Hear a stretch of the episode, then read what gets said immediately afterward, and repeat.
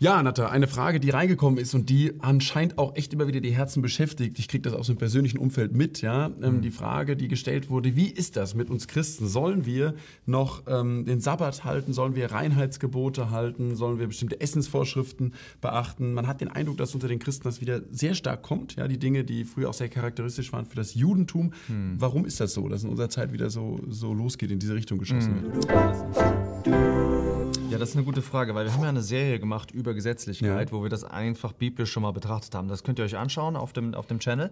Aber die Frage ist eigentlich die, warum kommt das wieder so? Und das ist, denke ich mal, eine, eine sehr, sehr gute Frage. Ich glaube, das kommt daher, weil wir in extremen Zeiten leben. Wir leben in sehr extremen Zeiten, wo mhm. wir sehen zum Beispiel, es geht auf die Endzeit zu. Wenn etwas auf die Endzeit zugeht, dann denkst du dir, okay, krass, äh, ich muss wirklich was tun, es muss sich wirklich was verändern. Die Kirche ist in einem sehr, sehr schlechten Zustand auch. Ja? Es gibt sehr, sehr viel äh, Fehlverhalten, ja. Unzucht und so weiter. Und dementsprechend stellen sich natürlich viele die Frage, viele sind in unterschiedlichen Gemeinden drin, wo auch, ähm, wo auch Nicht-Christen, also wo Christen drin sind, die ungläubig sind, mhm. äh, drin sind. Und viele haben eigentlich das gleiche Gefühl, irgendwas muss hier doch nicht stimmen. Und jetzt schaust du dir halt an. Da sucht man irgendwas. Genau, dann gehst du auf YouTube ja. oder gehst du auf okay. und so weiter, liest es durch und dann plötzlich kommt einer an und sagt dir, hey, das und das stimmt nicht. Und der wirkt direkt ziemlich äh, interessant. Ne?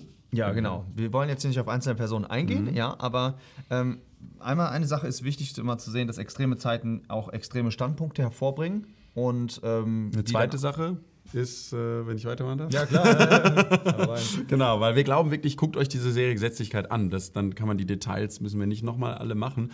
Aber das wirklich ein grundsätzliches Auslegungsproblem ist, dass man ähm, Israel und die Kirche, das, was Versammlung, Gemeinde, Kirche ist, dass man das komplett vermixt. Ja, dass Total. man sagt letztlich, ähm, dass die Kirche einfach nur eine Fortsetzung von Israel ist. Und dann mhm. werden Stellen vermischt, die eben ähm, an unterschiedliche Adressaten gerichtet sind. Und mhm.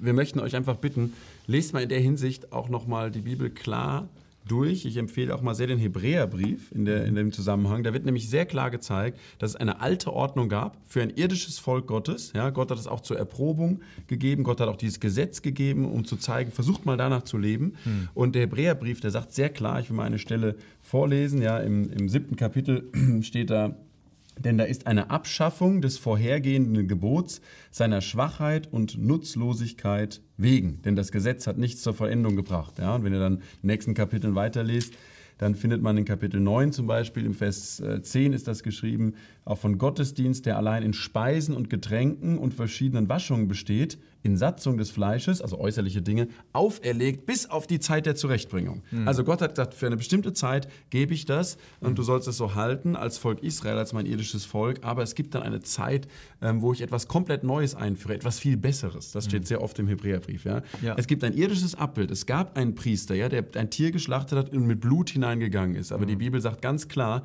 das konnte euch niemals retten, sondern es mhm. muss was ganz Neues eingeführt werden. Da muss ein Priester kommen, Jesus Christus, der nimmt sein eigenes Blut und trägt das vor Gott und der führt einen neuen Bund ein mit neuen Gesetzmäßigkeiten, die nicht eine Fortsetzung sind von dem Alten, wenn auch in dem Alten manches illustriert wurde. Das ist mhm. sehr schön. Sabbat ist zum Beispiel auch so ein Ding. Gott möchte uns Ruhe schenken. Ja? Gott wird auch eine Ruhe auf dieser Erde einführen. Ja? ja, ja Und zwar total. am Ende einer Zeit, das ist ja der siebte Tag, der Sabbat, wird es kommen. Es gibt eine Ruhezeit für diese Erde, ein tausendjähriges Friedensreich.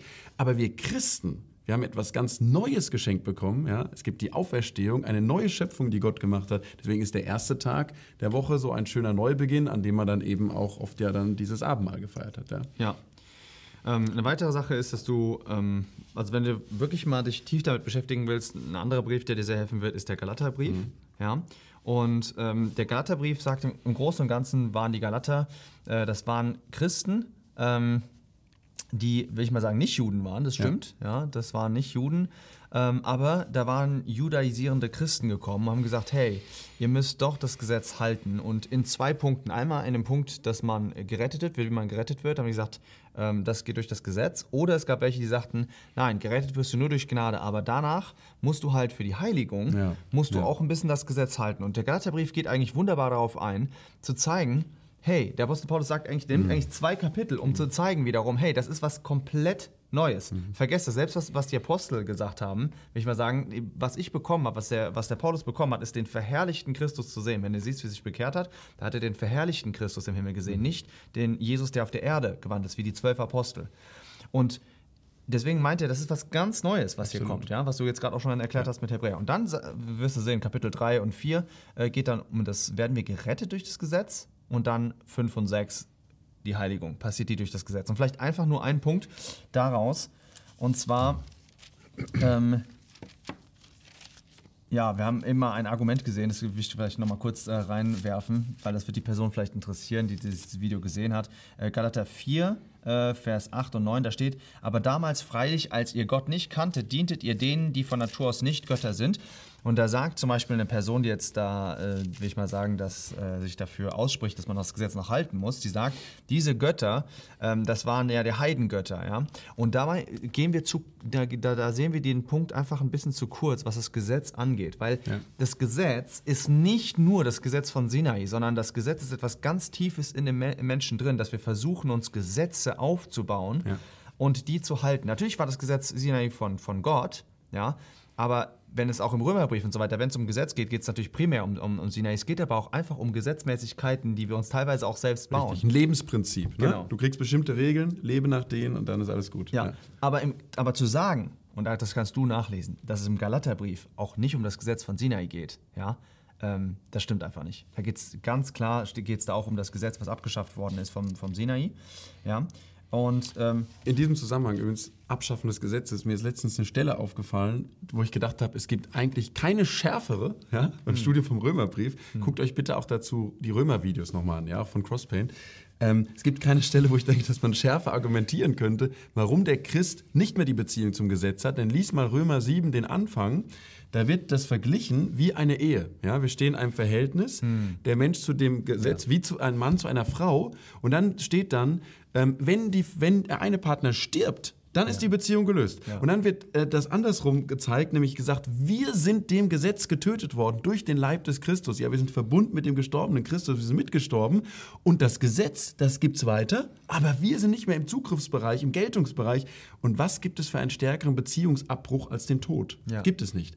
Das heißt, für mich eine super Stelle eigentlich auch, um das aufzuzeigen. Und wenn du jetzt dich fragst, an einzelne Punkte, sollte man die nicht vielleicht doch halten, dann wird oft, Ganath hat die Galaterstelle gesagt, es gibt auch in Kolosser 2 eine wichtige Stelle zum Thema Sabbat, ja, und auch eine interessante Stelle ähm, in Römer 14, die will ich auch mal vorlesen. Da war nämlich die Situation, da gab es gläubige Christen, die aus einer Seite kamen, auch aus dem jüdischen Hintergrund. Die waren ehemals Juden, die kannten, du musst bestimmte Tage halten, bestimmte Vorschriften, Äußerlichkeiten. Die anderen kamen aus den Heiden, denen war das alles egal.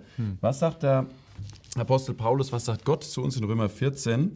Der eine hält einen Tag vor dem anderen, das waren die Leute, die aus dem Judentum kamen.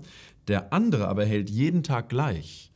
Jeder sei in seinem eigenen Sinn völlig überzeugt. Also er sagt da, hey, du kannst es so machen oder so machen. Das ist eine Frage des Gewissens vor Gott. Ja? Deswegen würde ich uns auch nicht sagen, du musst den Sonntag heiligen. Das ist auch, auch ein bisschen Ja, vorsichtig sein. Fall, Ja? Wir Christen haben nicht diese äußerlichen Dinge. Wir sind eine neue Schöpfung, wir sind das Himmlisches. Wir sollten jeden Tag eben Gott heiligen. Ja? Also kann man mal so sagen. Aber ganz interessant, da steht, ein jeder sei in seinem eigenen Sinn überzeugt. Ja. Und warum kommen öfters diese Streitereien? Weil wir eben nicht überzeugt sind. Richtig. Weil wir nicht überzeugt sind aufgrund der Bibel und dann müssen wir den anderen überzeugen, damit wir noch mehr überzeugt sind. Und erst wenn der andere so denkt wie ich, dann bin ich einigermaßen ruhig. Aber was uns Ruhe bringt, ist eigentlich das Wort Gottes. Dass wir wissen, ich weiß, was das Wort Gottes sagt. Es ist egal, was du denkst. Ja? Ja. Ich weiß, dass das Wort Gottes hält. Ich brauche dich nicht genau. zu überzeugen. Deswegen braucht ihr keine Angst haben, wir wollen nichts von Gottes Wort wegnehmen. Das Gesetz bleibt immer bestehen. Auch das, was das Alte Testament sagt, bleibt bestehen. Aber wir sind nicht eine irdische neue Kirche, die jetzt Israel ersetzt, sondern wir als Christen sind eine komplett neue Schöpfung, die himmlisch ist und die nach anderen ähm, Prinzipien ja, auch lebt. Natürlich halten wir auch moralische Gesetze, wir lügen auch nicht und stehlen und so weiter, aber diese Dinge sind eben für Israel, die bleiben auch bestehen. Man wird wieder den Sabbat halten, bestimmt, ja, im tausendjährigen Reich auf der Erde, denke ich, ja. Ja, und wir halten ja auch in einer gewissen Hinsicht dann das, das Gesetz, aber man muss Im geistlichen Sinne, Im ne? geistlichen Ja, Sinne. genau. Die Sache, weil die Leute haben Angst, die sagen sich, ja, wenn ihr das Gesetz auf Seite tut, ja, Ja. dann kann ja jeder machen, was er will. Und dann muss man einfach sagen, nein, du musst Galater 5 und 6 nochmal durchlesen. Da steht einfach nur ein, ein Vers, der dir helfen wird, ist äh, Vers 16, in Galater 5, Vers 16 steht, ich sage aber, wandelt im Geist und ihr werdet die Lust des Fleisches nicht vollbringen. Wir haben das gleiche Problem, wir gucken auf das Gleiche, das ist die Lust des Fleisches, die wollen wir nicht machen. Aber die einen sagen, hey, lass uns das mit Gesetz machen, lass Genau. uns Mauern aufbauen. Ja. Aber das Wort Gottes sagt, nein, das geht über den Geist. Warum? Weil der, du bist eine neue Schöpfung, wie du es Mhm. gerade schon gesagt hast. Du bist in den Himmlischen. Der Geist nimmt jetzt Einfluss ja, auf deinem Geist, auf diesen erneuerten Geist, den du hast. Und dann muss der Körper einfach folgen. Was diese Gesetzes, diese Personen sagen, die das Gesetz halten wollen, ist, nee, nee, nee, du musst den Körper festbinden und so weiter. Ja. Und da muss einfach sagen, nein, guck dir Nein. die ganze Geschichte von Israel an, es hat nicht funktioniert. Ja? Und deswegen sind Juda, sogenannte judaisierende Lehren, die halt dieses, dieses jüdische Element wieder reinbinden, die sind gefährlich, weil die uns den, den Grundcharakter von unserem Christsein auch am Ende rauben. Ich Mhm. tue nicht etwas, Nata tut nicht etwas, weil er es muss, weil es ihm von außen auferlegt wird, sondern weil wir verändert sind und es gerne von innen raus wollen Mhm. und auch die Kraft haben durch den Herrn Jesus, der in uns ist. Das wünschen wir dir. Ein Vers zum Abschluss, äh, Vers 18 dann, in Galater 5, Vers 18. Wenn ihr aber durch den Geist geleitet werdet, so seid ihr nicht unter Gesetz.